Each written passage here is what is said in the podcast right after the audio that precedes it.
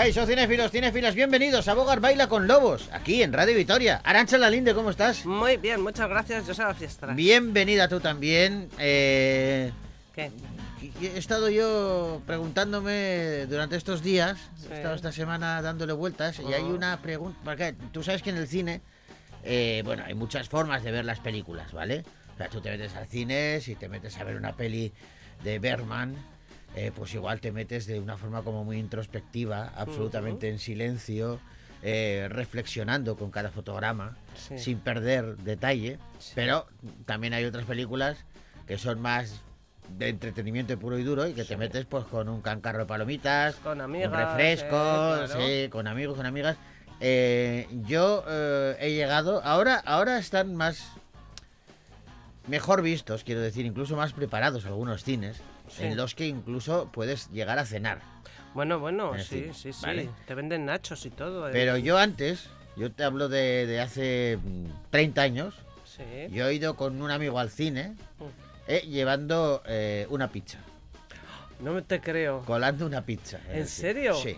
Pero la habías comprado. Claro, Es pues, que lo mío, la voy a robar. lo mío es más grande. No, no, es que lo mío es más grande. La Yo pizza llegado- tuya era más grande. ¿y No, no, no, no, que la yo- mía era familiar. Que yo la había hecho en mi casa. Yo llevaba una pizza hecha por mí en mi casa. Artesana. Sí, sí, con la masa y todo hecha por mí. Yo te iba a preguntar qué es lo más raro que has comido tú en el cine y, me- y fíjate. Pues eso podía ser. Lo mío era, era, era eh, sí, recuerdo esa, esa pizza y recuerdo, esto no hay que hacerlo, niños, niñas, en el cine nunca. Yo hice botellón también en un cine. Botellón en el Zarauz, cine. En el cine de Zarauz, solo Bueno. había uno. No sé si todavía continuará. O igual tienen más, no lo sé. ¿No? Cuando yo iba de vacaciones, igual hace treinta y tantos años, ¿eh? Sí. Sí, ya sí, no vas de vacaciones. Ya no tengo vacaciones, ya, Ya. ya no puedo. Se acabó. Cuando iba, cuando iba, iba a Zarauz y era fantástico. Mira, pues hay Había un un cine, que que se llama Modelo en El Zarauz. cine modelo, efectivamente, que hacía esquina. Hacía esquina, era, era muy, muy, muy veterano. Y era de una sala, por supuesto, nada de multisalas ni nada. Y ahí fuimos a ver una película de los hombres G. Ah, Mm, una de las dos que hicieron, creo que sí. No sé si Ajá. esa o la otra. la Suéltate la coleta, era la Suéltate el otra. pelo. Suéltate el pelo, esa. Pues una de las dos fui a verla con un amigo sí. y eh, tuvimos la, la, la inteligencia de, de pensar que, eh, como no sabíamos lo que nos íbamos a encontrar, pero los hombres que nos gustaban muchísimo, pero nos llamaban a la juerga, Ah, dijimos, claro. Por si acaso la película no cumple nuestras expectativas, Sí.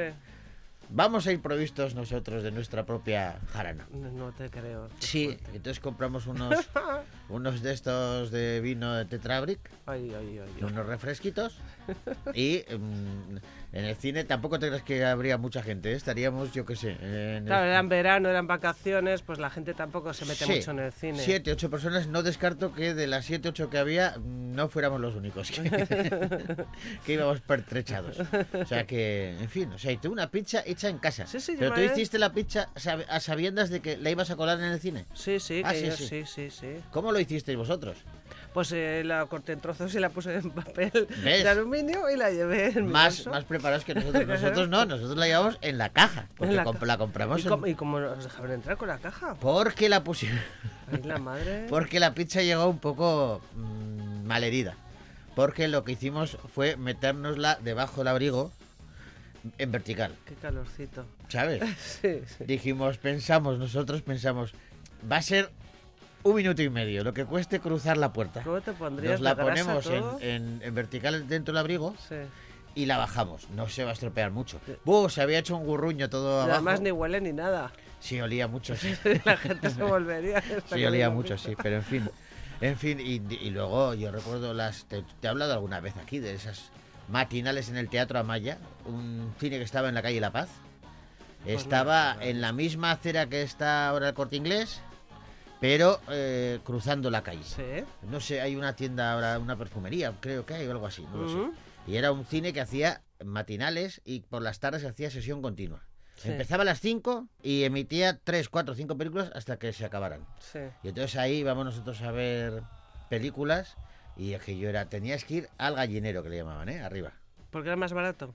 Sí, y porque mm, corrías menos riesgos. ¿De qué? Ah, Porque a los que estaban en el patio de butacas les caía de todo. ay, De todo. ya me acuerdo Pero yo no de era eso. yo, era- que ahí- nadie, ahí- que nadie se ahí no- ponía ahí no debajo éramos del nosotros, ¿eh? es verdad. Ahí nosotros decidimos ya en un momento, vamos al gallinero, porque te dan chicles, eh, refrescos, o sea, un to- de todo, pelo, de verdad. todo, de todo. Te tenías que poner más adelante o justo debajo. Nosotros donde- decidimos, vamos a, arriba también del Ya. gallinero. En fin.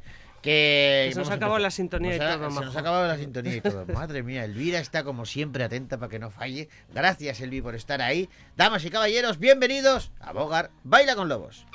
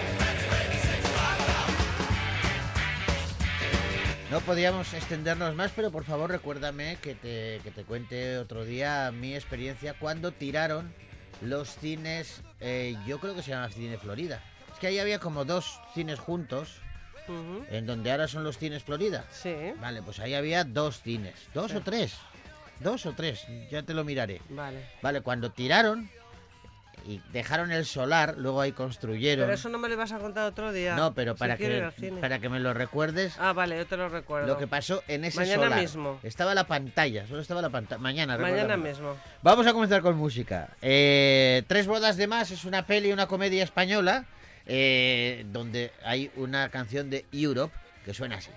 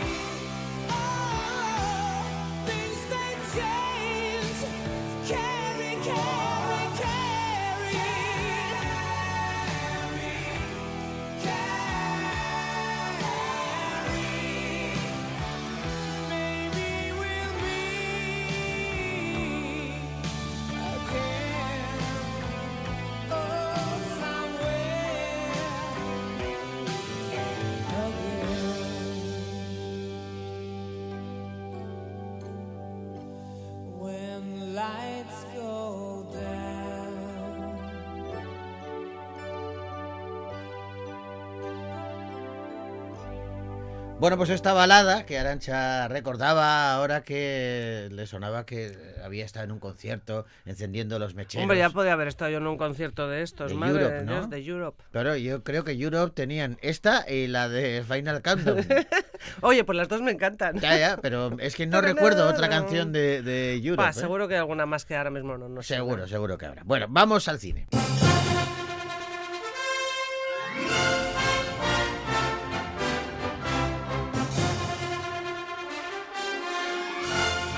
Y vamos a empezar hablando de una comedia española muy particular que se titula La Reina del Convento.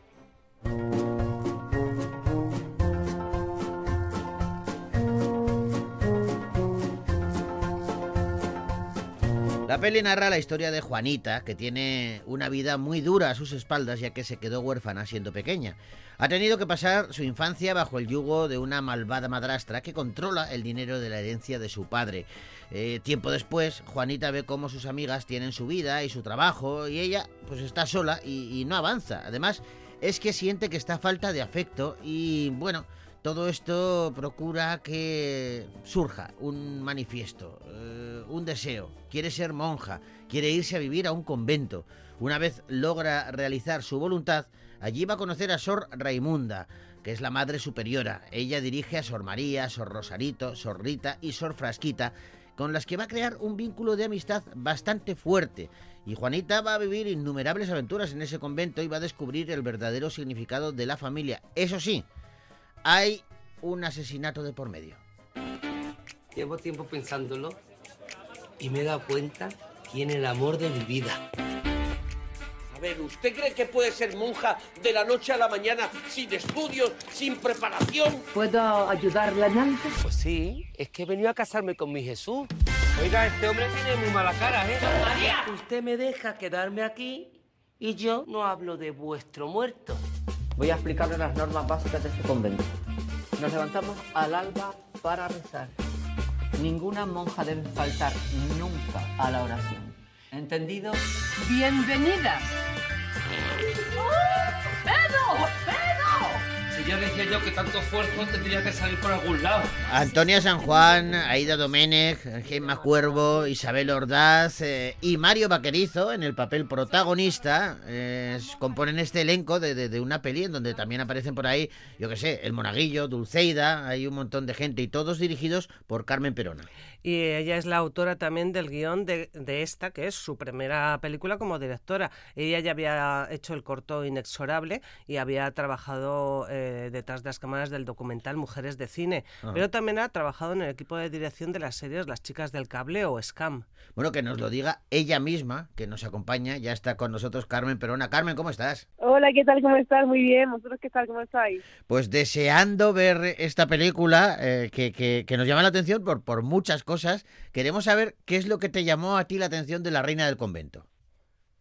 Uf, de la Reina del Convento la verdad que me llaman muchas cosas, pero sobre todo lo que lo que más me impacta a mí personalmente son lo- los personajes, tanto el que protagoniza María Vaquerizo como el resto de monjas que se encuentran en el convento, cada cual más más extra- más, más. Eh, eh, hablamos, has citado tú a Mario Vaquerizo, el, el prota de la, de la cinta. ¿Cómo Sí. te decantaste por él y además proponiéndole hacer de monja? Es que, claro, eh, eh, era un salto muy arriesgado, ¿eh? Bueno, fue fue un proceso largo la elección de, de la protagonista, porque bueno, al final es la que lleva el peso de, de la película, pero nos decantamos por Mario Vaquerizo porque bueno, eh, antes vivíamos en el mismo barrio en Madrid, nos lo encontramos un día y la verdad que me dio muy buenas sensaciones, eh, me, me transmitió lo que yo quiero que transmita Juanita y la verdad que fue un encuentro muy bonito y ahí se creó un poco toda la magia de Juanita. Ah, ¿Cómo lo recibió él? ¿Cómo, cuando le planteaste esta historia, cómo lo recibió? Bueno, primero la verdad él siempre lo cuenta que lo recibió con, con miedo porque él nunca ha hecho un papel protagonizado o, o por esa, siempre le ha hecho pequeñitos cameos y tal, nunca ha interpretado en cine, entonces fue un poco de miedo también por el que dirán y todo eso, pero una vez que se leyó el guion, la verdad que le gustó muchísimo y decidió apostar por, por Juanita. Oye, ¿y de dónde sale la historia? ¿De co- ¿Cómo nace una, una historia como La Reina del Convento? Pues mira, la, la historia nace sobre todo porque a mí me encanta mucho el concepto de, de la familia y yo pienso en, en dónde encuentro esa unión familiar. Se encuentra en muchísimos sitios, pero a mí me llama mucho la atención indagar en la familia de una comunidad cristiana, porque es algo que yo he vivido muy cerca desde pequeñita, mi familia es muy religiosa, Ajá. entonces yo veía como esas familias, eh, como esas comunidades se querían tanto, se dan tanto amor y tanto apoyo, entonces quise indagar en cómo eh, meter a mis personajes en un convento y buscar eh, esta unión familiar, que al final lo que busca Juanita, que es va en busca de la felicidad y de una familia que nunca ha tenido. Y para conseguir, entiendo que, que esa atmósfera, eh, se te ocurrió que lo mejor era que durante el rodaje todos vivierais juntos en el mismo convento. Bueno, eso eh, me- a mí me pareció una buenísima idea, pero no solo fue por eso, sino eh, por localizaciones. Nosotros estábamos en un pueblecito de, de Córdoba que se llama Palma del Río, entonces, bueno, pues por, por logística no podíamos ir y venir todos los días y tanto Claro. equipo técnico y artístico eh, nos quedamos allí viviendo un mes y poco. Quieras que no, por operatividad vendría muy bien, pero me imagino que eso también eh, eh, fomentaría que, no sé, pues que, que hubiese como una especie de comunión entre vosotros, ¿no? Que la unión fuese más, más íntima. Sí, claro, al final la familia fuimos nosotros allí, tanto tiempo terminamos de trabajar y al final después de trabajar todo el mundo pues nos íbamos a dar un paseo juntos o íbamos al comedor a, a cenar o a, a hablar, a despejarnos. Al final sí que hicimos muchísima vida de, de convento todo todo el equipo y fue fue muy bonito, nos conocimos y tanto para lo bueno como para lo malo, o sea, nos peleamos, nos quisimos, nos amamos durante un mes y poquito más y eso ayudó muchísimo a, a la creación de los personajes. Antes hemos contado cuál es el reparto de la película y la verdad es que es muy potente. Y esta es tu primera, tu primera película. Eh, ¿Cómo conseguiste este, este reparto? Bueno, fue un proceso bastante largo porque desde que empezamos a plantear esta película hasta que se hizo han podido pasar como seis o siete años por medio. Y desde los inicios, por ejemplo, estuvo Gemma Cuervo, María Alfonso, entonces ya cuando desde el principio tienes a dos actrices tan potentes es muy fácil que el resto se, se vaya uniendo y poquito a poco al final formamos un reparto increíble y el último en sumarse fue Mario Vaquerizo que él lo dice también muchas veces que uno de, la- de los motivos que le impulsó a hacer la película fue que tenía un reparto con unas compañeras impresionantes y eso a él le encanta decir en su vida he compartido cartel con, con Gemma Cuervo Hombre, es que Pa- para empezar, eh, empezar así, ¿verdad? Que no quisiera.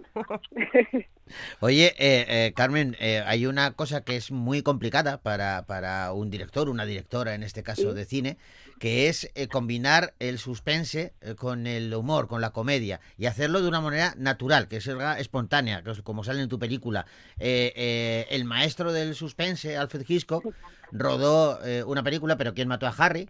Que era una comedia en la que evidentemente no podía faltar un, un cadáver, pero toda la película era un- una comedia, es la película que destaca en su en toda su filmografía porque porque es la más cómica de todas. Eh, eh, tengo entendido que eh, es un director fetiche para ti, Alfred Hitchcock. Sí, sí, hombre, yo creo que para todos los que nos gusta y nos dedicamos a hacer cine es imprescindible que, que Hitchcock esté ahí en lo más alto de, de nuestras cabezas, ¿no? Y por supuesto la peli de Quien mató a Harry fue una de las que más me ha inspirado, yo creo que una de las referencias claras de la reina de, de- del convento, ¿no? Como dice al final, es, es un humor y un suspense muy natural porque al final eh, creo que, que soy yo la que la que o sea la gente a mí que me conoce me dice Carmen la película es, es muy tú se parece mucho a ti porque al final es de lo que he tirado de lo que siento yo desde mis adentros y al final lo que ha salido algo muy muy natural dentro de los posibles géneros que no hay uno sino que hay muchos géneros de lo que se podría catalogar esta película además de suspense de, de humor también podemos catalogarla de, de fantasía porque tiene su lado con el fantasma y tal entonces yo creo que, que sí que la vi definido muy bien con, con algo muy natural Es una película que busca evidentemente el, el- el entretenimiento, pero también hay mensajes dentro de esta película. Sí, claro. A ver, al final el primer objetivo es, es entretener y que la gente sonríe, que se olvide de los problemas y pase un buen rato. Pero es inevitable que cuando se hace una, una obra eh, se quiera lanzar un mensaje y sobre todo en los tiempos que, que vivimos, donde hay muchas personas que están sufriendo y pasando malos ratos, llevamos unas malas rachas entre la cuarentena y tal, pues al final lo que he querido transmitir también es un mensaje de amor, de, de unión, eh, como te comentaba antes, el tema de, de la familia, pero sí, al final es un, un poco un híbrido entre, como te digo, eh, la misión de entretener, de hacer feliz a la gente con lanzar ese mensaje de amor, de vamos a querernos un poco y vamos a ser felices. Oye, Carmen, es tu debut en la realización de un largometraje. Eh, te has rodeado de, un elenco eh, fantástico, como hablábamos, de actores y actrices de, primer nivel. Pero ¿en quién te has apoyado tú durante todo este tiempo? Porque me imagino que eh, habrá una o varias personas eh, que, que te hayan arropado en los momentos en, en los que flaqueas, ¿no? Porque todos flaqueamos. Sí, claro, bueno, y concretamente en esta película hemos flaqueado muchísimos momentos porque, como sabes, directora y guionista Nobel no es fácil, pero sobre todo yo me he apoyado muchísimo en, en mis padres. Yo he querido tirar la toalla más de una vez, pero si no fuera por ellos que me han impulsado a seguir el camino, probablemente no estaríamos hablando hoy. Y para mí el primer pilar fundamental es María Ortega, que es, que es mi productora, que es la, eh, la, dueña de Oju Producciones, ¿no? la que ha hecho esta película y la verdad que cada problema que ha tenido en el camino siempre me decía, vale Carmen, no te preocupes, vamos a solucionarlo y tardaba horas en darme una solución y creo que eso ha sido algo muy algo muy importante para mí. Antes hablábamos de Mario Vaquerizo y de su introducción en el mundo de- del cine como protagonista, pero también está Dulceida, otra... Perdón, otro personaje muy célebre también, Sí. eh, Que muy hace, que hace de influencer también en la película. Bueno, no es, no es influencer realmente porque la película se remonta al año 2006, Sí. entonces en esa época no existía esto, pero sí que es verdad que, que Dulceida hace el papel de una monjita, se llama Sor Rosarito, que le tienen un poco, como es la joven, la tachan de joven y tal, pues le tienen un poco haciendo unas tareas un poco peculiares en el convento, que es eh, se dedica a grabar vídeos para, para promocionar el, Sí. el convento. Bueno, es una especie de influencer de la, de la época, de 2006, ¿no? De cuando Sí, no había ser. influencer, sí. ¿Y, y por qué eh, pensaste en Dulceida para el papel?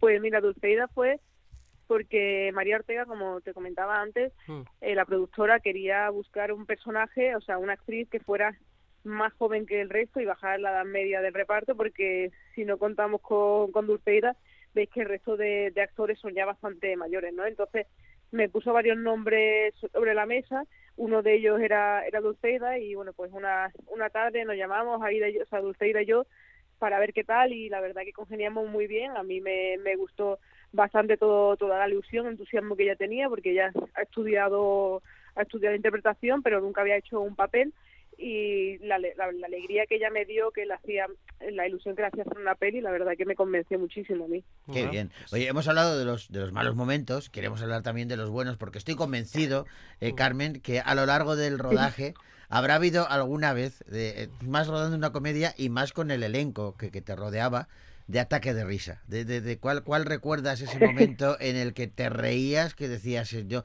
yo no sé si hoy vamos a continuar, ¿eh? Que decir un momento de ataque de risa con Antonio San Juan, Gemma Cuervo Claro. Isabel Estrada, María Alfonso es muy muy difícil hemos tenido muchísimos momentos en rodaje en el que en el que hemos llorado de verdad que hemos llorado hemos tenido que parar por por, por risa eh, imaginarse a Gemma Cuervo ya con toda la experiencia que, que tiene el saber estar cualquier cosa que pasaba lo comentaba de una forma que nos que nos, eh, todos nos partíamos de risa desde actrices equipo técnico todo el mundo era a veces era de verdadmente difícil controlar la, la risa pero también había una cosa que surgía mucho de todas estas actrices, como sabéis la experiencia que tiene, Sí. eh, tiran muchas veces mucho de, pues de, de- de la intuición, de la improvisación cuando se olvidan el texto.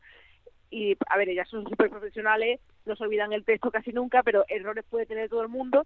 Y de ese pequeño margen de error que había, eh, salían unas escenas espectaculares. ¿no? Había, hay una, por ejemplo, en la que eh, Antonio San Juan decide llamarle a un juez que ya tiene Sí. eh, chorizo.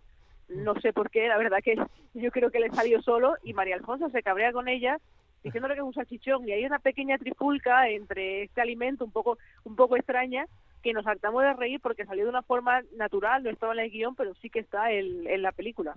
¿Hasta qué punto les dejabas también eh, rienda suelta a la improvisación?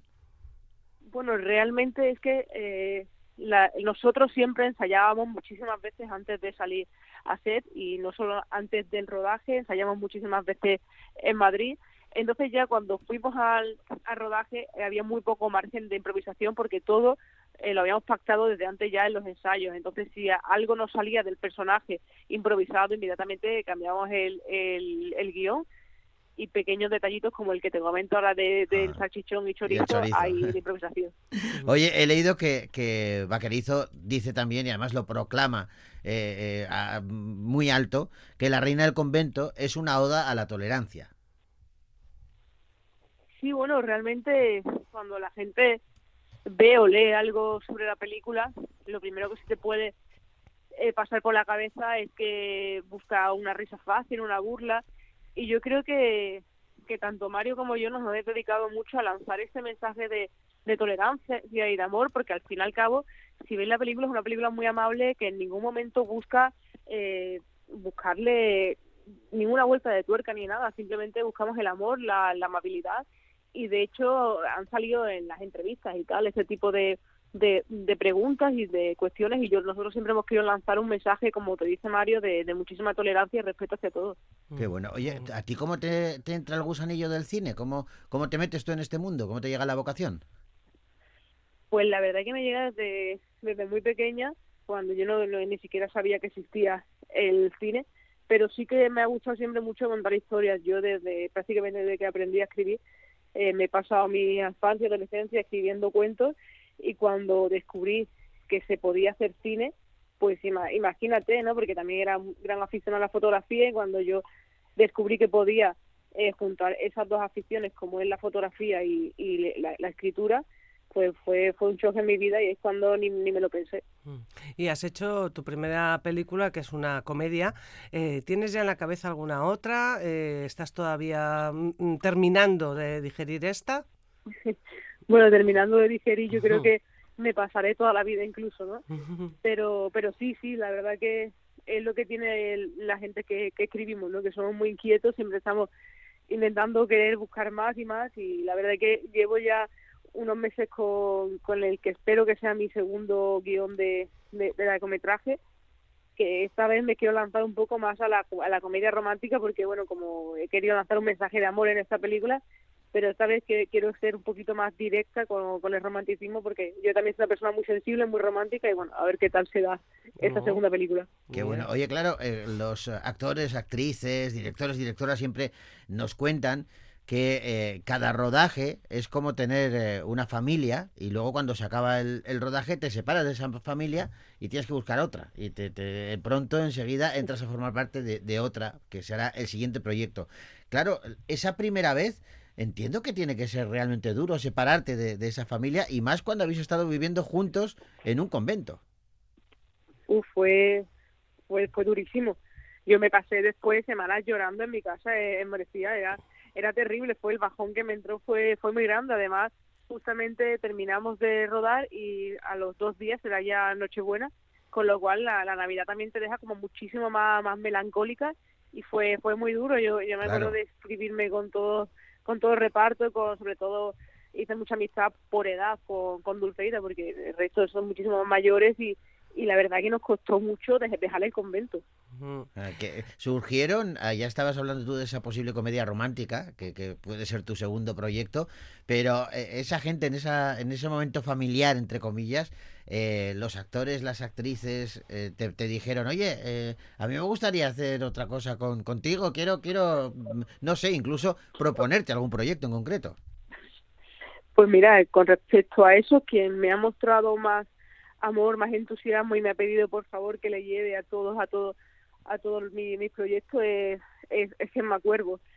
Qué Siempre bueno. me dice que nunca me olvide de ella y yo la verdad es que me quedo sorprendida porque con la edad que tiene, el espíritu y la energía que tiene estando ya delicada de salud, porque es normal, a sus años es normal, Claro, pero me ha rogado que le llame siempre y tanto ella como María Alfonso, yo creo que son dos actrices que van a estar siempre en mi vida, siempre que ellas quieran y siempre que puedan. Gemma, Gemma Cuervo, claro, que qué vitalidad de- derrocha esa mujer a pesar de, de los años y la experiencia que tiene a sus espaldas. Y ella, me imagino que te contaría alguna anécdota de Aquí no hay quien viva, que es eh, tu, tu comedia favorita, ¿no? sí, bueno, la verdad que, me acuerdo yo hemos tenido muchas charlas, muchas conversaciones, yo a ella le he pedido también mucho, muchos consejos y sobre todo de, de Aquí no es quien viva, bueno, lo que me lo que me contaba sobre todo que, que es verdad que era, era duro porque eran muchas horas, televisión es un formato totalmente distinto, mucho más exigente, igual que a lo mejor que, el- que el cine, Ajá. pero que hay que llevarlo todo con mucha con mucha alegría y que quedarse con los buenos momentos y con las risas que, que le regalaba la serie. ¿Te llama a ti la tele? ¿Has pensado alguna vez también en enfocar tu carrera a la televisión? Bueno, a mí me llama todo lo que lo que sea contar historias. De momento estoy muy a gusto en el cine porque me encanta, pero si alguna vez surge o me llaman para hacer una serie de televisión, yo encantadísima. ¿Pero estás en el equipo de guionistas del intermedio o, me, o, me lo, o- o lo he leído mal? Eh, no, sí estuve porque yo Ah, hice un máster de guion en, en MediaPro, Mm. entonces después de ese máster me, me mandaron a hacer la- las prácticas a- al intermedio, entonces sí que Ujú. estuve un par de meses, creo que estuve en el intermedio, fue fue, fue muy divertido, pero totalmente distinto formato de, de, Mm. de- de programación, de chistes, de, era totalmente distinto, pero sí. ¿Cómo, ¿Cómo es hacer las prácticas en el intermedio? Ahora me has dejado intrigado. pues la verdad que es curioso, curioso porque imagínate, ¿no? Ya estás escribiendo concretamente para, un- para un personaje muy muy conocido como, como Wyoming, donde los guionistas llevan años y años escribiendo, entras, entras nueva y no lo sé, te tienes que adaptar poco a poco, ellos tienen una agilidad mental para, para hacer un chiste que, que yo evidentemente no, no tengo, ¿no? Porque hacer, la, o sea, hacer una comedia es de las cosas más difíciles para mí a la hora de, de- de escribir. Estoy contigo, pero además eh, me parece muy... Bueno, hacer comedia me parece que es dificilísimo, hacer reír a la gente, y- y- pero, pero me parece también que tiene que ser muy arriesgado que llegues eh, eh, de becaria al intermedio, que tengas que escribirle un chiste a Wyoming. Eh, eh, ve- vencer el, el, el miedo al que dirá, ¿no? Eh, eh, ¿qué, qué- qué va? Pa- pa- ¿Le gustará? ¿No le gustará? Bueno, a ver, eh, n- nunca se escribe solo, quiero decir, en el intermedio al principio eh, la, la, lo- la que es la coordinadora de guion presenta los temas y por grupo de, de guionistas Vale, de vale, dos o vale. tres ya se escribe la, la, las secciones. Yo nunca me enfrenté a una sección sola porque aparte es, es imposible, ¿no? Acababa de llegar. Claro, claro, no, no, estás arropada. Vale, vale. Oye, eh, Carmen, que te, te deseamos lo mejor para esta película, La Reina gracias. del Convento. Nos ha encantado charlar contigo. Estoy convencido de que nos va a encantar la, la película y la recomendamos desde aquí, desde estos micrófonos. Y te animamos Muchísimas mucho. gracias. Y te animamos mucho para ese próximo proyecto, esa comedia romántica. Te llamaremos cuando la estrenes, ¿eh? Pues un placer, muchísimas gracias. Espero que os guste a todos. Seguro que sí. Un abrazo muy grande, Carmen. Un abrazo. Adiós, Agur.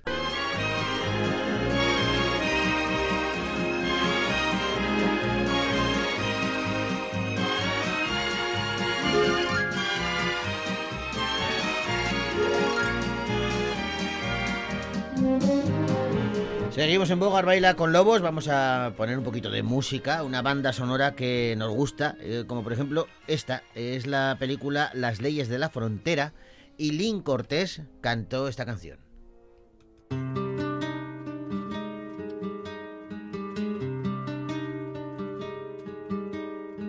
Fuiste la luz, el valor, el calor y la huida. Mi ilusión, mi verdad, el amor de mi vida. Nunca pude ser sincero, nunca se cerró la herida. Te pienso y separan mis pulsos cuando miro al cielo. Fuiste la emoción, la fuente, el agua clara, el vértigo en cada latido. Ahora cede en cada beso, en los labios de un mundo extraño y sin sentido. Te siento a veces en la noche, me quema la melancolía. Y cuando despierto mi amor, se marcha mi alegría. Yo te encontraré en mi sueño y te salvaré cuerpo, el viento, el mar adentro, ecos de eternidad. Nos amaremos como fiera. Tus labios son mi libertad. Venga, gafitas. Hasta luego. Bueno, pues eh, ¿de qué te ríes? Que eso, que, que- que se nota que esta, que esta canción está metida dentro de la película. Claro, pues Sí. por eso se llama banda sonora. Ya, ya no, pero que es que ha dicho gafitas. Hombre, claro, es que eso era un trozo de, de la peli, Por eso que está un genial. diálogo de, de la película y es una película muy las leyes de la frontera. y A, a mí me gustó mucho la peli, ¿eh? Hmm. pero es mucho de cine kinky Sí. y la y la música le pega. Sí, ¿eh? Esta bien. música te dicen que es de perros callejeros y, y- traga, traga. ¿Te lo crees? ¿Te lo crees? Bueno, continuamos repasando las pelis que han llegado esta semana a nuestra pantalla. Vamos con una de espías, de acción. Pero de espías que no lo son tanto, o sí, Mm, no lo sabemos.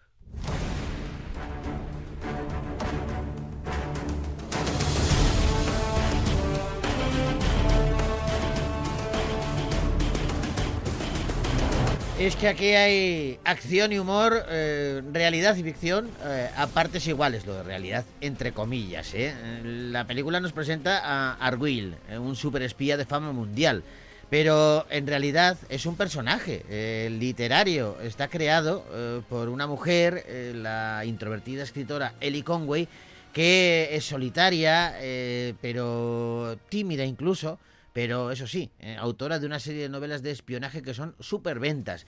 Toda su vida se va a poner patas arriba cuando la trama de uno de sus libros sobre el agente secreto empri- empiece a ser reflejo de, de algo real y se revelen los secretos de un grupo internacional de espías. La línea que separa entonces la realidad y la ficción se va a borrar inesperadamente y será entonces cuando Arguil se verá envuelto en una aventura alrededor de todo el planeta. Su objetivo, sacar a la luz un sindicato del crimen que opera a nivel global. Espero que baile usted tan bien como viste. Solo hay una forma de saberlo.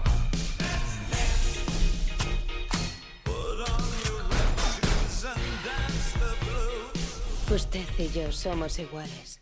Agente Argyle. ¿Una ayudita? Ya voy.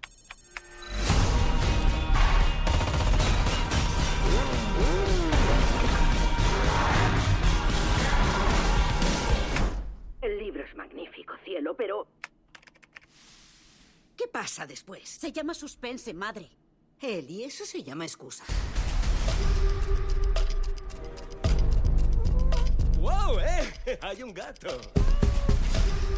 No puede ser Ellie Conway en persona. La autora de la saga Argyle, Ellie Conway. Soy un gran fan. ¿Así? ¿Y a qué se dedica? Al espionaje. ¿Me firma el libro? Vamos allá.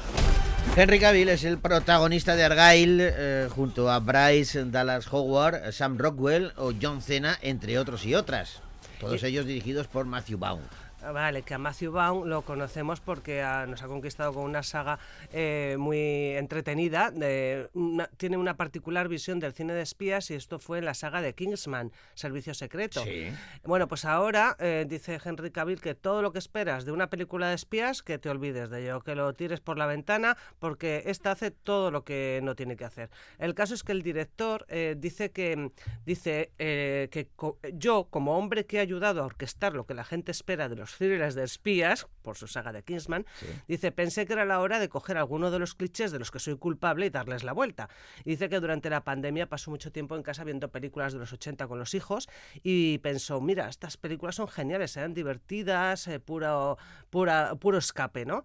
Eh, y pensé que el mundo post-COVID necesitaría algo que, le que hiciera sonreír a la gente y al mismo tiempo vivir un viaje emocionante. Bueno, hablabas Entonces- tú de, de que de que ha dirigido la saga de Kingsman, pero eh, Matthew Vaughn se dio a conocer, saltó a la fama eh, por otra saga, la de Kick-Ass, eh, listo para machacar.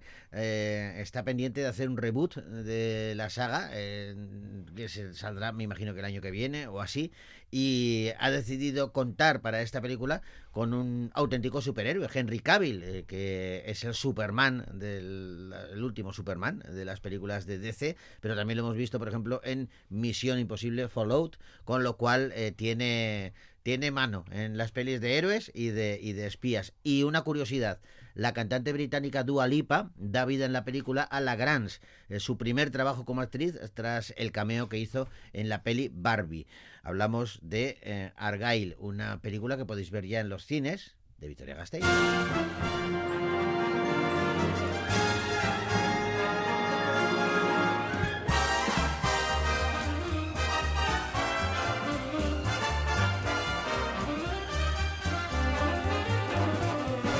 Vamos ahora con una de ciencia ficción y suspense, concrete utopía.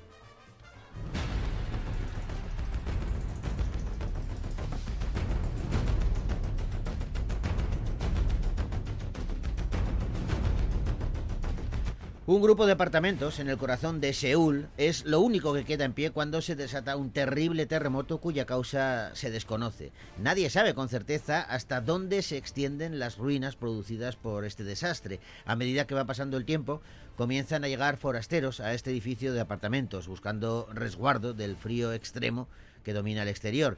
El número creciente de personas en este edificio se va descontrolando y los residentes no pueden hacerles frente. Estos van a promulgar una medida especial al sentir una amenaza contra su propia supervivencia. Es como si nuestro edificio hubiera sido elegido de algún modo. Siendo sincera, ya no hay diferencia entre un asesino y un pastor.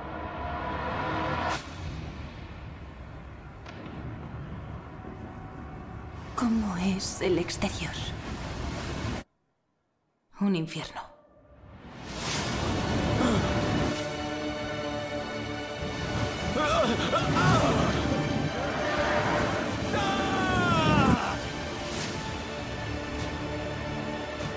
Si queremos proteger el Bueno, pues edificio, una peli, como te decía, de, de suspense y también de ciencia ficción, con unos efectos visuales muy contundentes.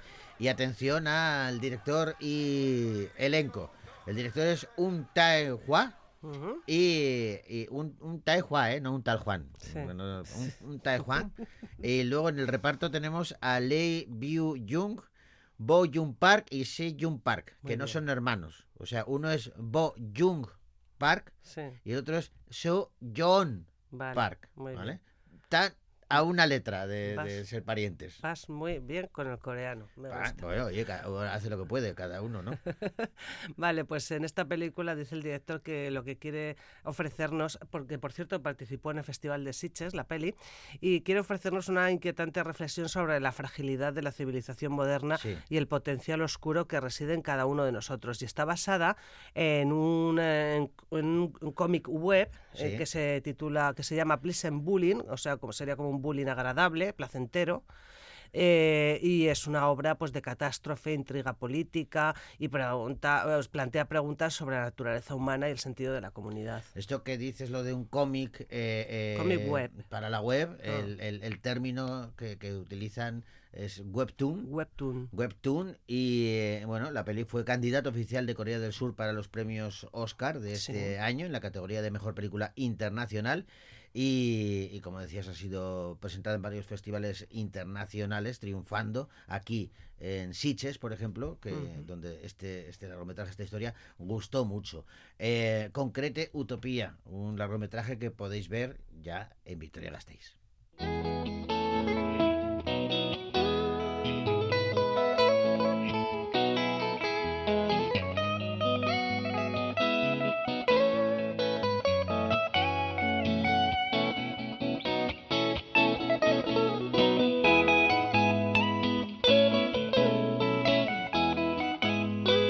Vamos a poner eh, un poquito de música. Nos gusta salpicar con bandas sonoras el programa y ahora tenemos a Angie Velasco que canta el tema principal de la película Migración, un viaje patas arriba.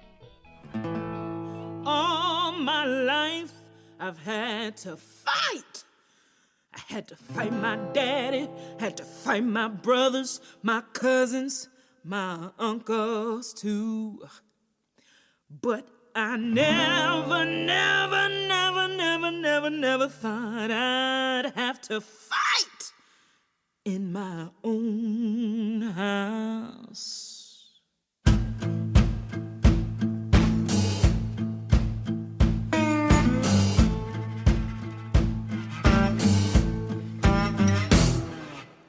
I feel sorry for you to tell you the truth. You remind me of my mama under your husband's thumb. No, you under your husband's foot. What he say go?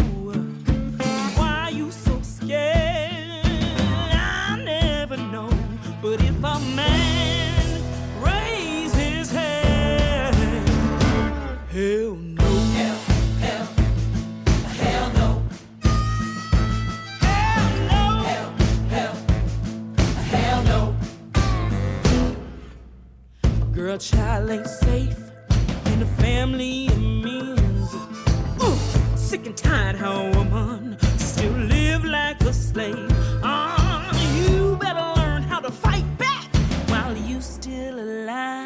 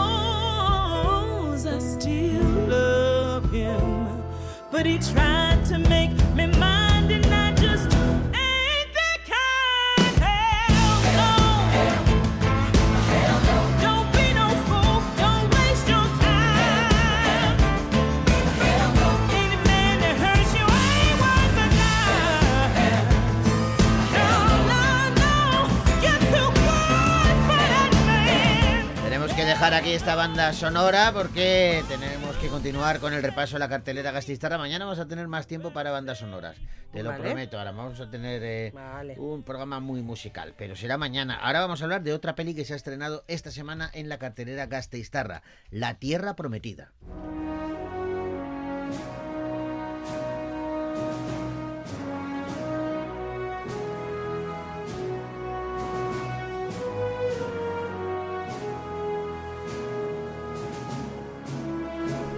En la Dinamarca del siglo XVIII, el rey Frederick V declara que el páramo salvaje de Jutlandia debe ser cultivado y colonizado para que la civilización pueda extenderse y se generen nuevos impuestos para la familia real. Pero nadie se atreve a obedecer el decreto del rey. No es hasta finales del verano de 1755 cuando un solitario soldado llamado Ludwig von Kathleen decide seguir su sueño e ir a los páramos con la esperanza de que ello le traiga riqueza y honor. Pero lo que le espera son salteadores de caminos y voraces lobos que causan estragos en la tierra salvaje. Va a comenzar entonces una lucha por la supervivencia, sobre todo contra la implacable naturaleza. Ludwig Kallen, bienvenido a Hal Manor. ¿Quiere cultivar el páramo? Quiero crear el primer asentamiento del rey. Está haciendo un trabajo magnífico. Esto empieza a cobrar vida. El páramo es la creación de Dios en todo su esplendor. ¿Por qué castrar a una bestia salvaje que quiere ser libre? Dios puso al hombre en la tierra para crear la civilización. Dios es caos. La vida es caos. No, la guerra lo es. Pero gana quien consiga controlarla. Nicolás Axel es el director de La Tierra Prometida, una película que protagoniza el genial Matt Mikkelsen, arropado por Amanda Collin y Simon Benergen, entre otros. Una peli intensa, ¿eh? Sí, pero ha sido seleccionada por la Academia de Cine de Dinamarca para representar el, eh, a su país en los Oscars. Eh, también se presentó en el Festival de Venecia y com- competía por el León de Oro y ganó el premio a Mejor Actor en los últimos premios de cine europeo. Y además es una de las mejores cintas danesas de, este año, de este año pasado, porque allí se estrenó el año pasado, y, eh, con cantidad de- de- de ¿De qué? es que me iba a salir de visualizadores, de espectadores. Ah. Es que me iba a salir de visualizaciones. Vale. No se dice eso aquí. De espectadores y espectadoras. Sí, con muchos No, espectadores. con cantidad de que yo no sé qué estabas... no sabía qué Que fue imaginarme. muy bien recibida por la crítica, Sí. pero también por el número de espectadores que fueron a verla. Vale. Eso quería decir. Perfecto. Bueno, pues La Tierra Prometida, una peli que podéis ver ya en los cines de Victoria Gasteiz.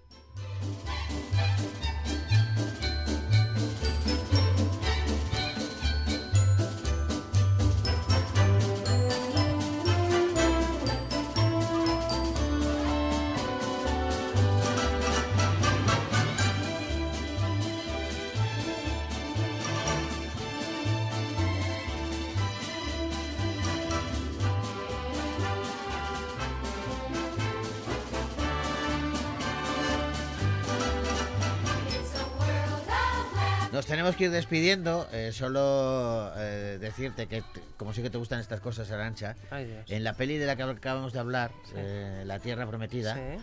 eh, no la has visto, ¿verdad? No. Cuando vayas a verla, Sí. te va a llamar la atención una secuencia Sí. que hay, porque estamos hablando de aquella época, ¿no? En donde, bueno, pues el villano de la peli, Frederick, Sí. eh, somete a un hombre a una muerte atroz.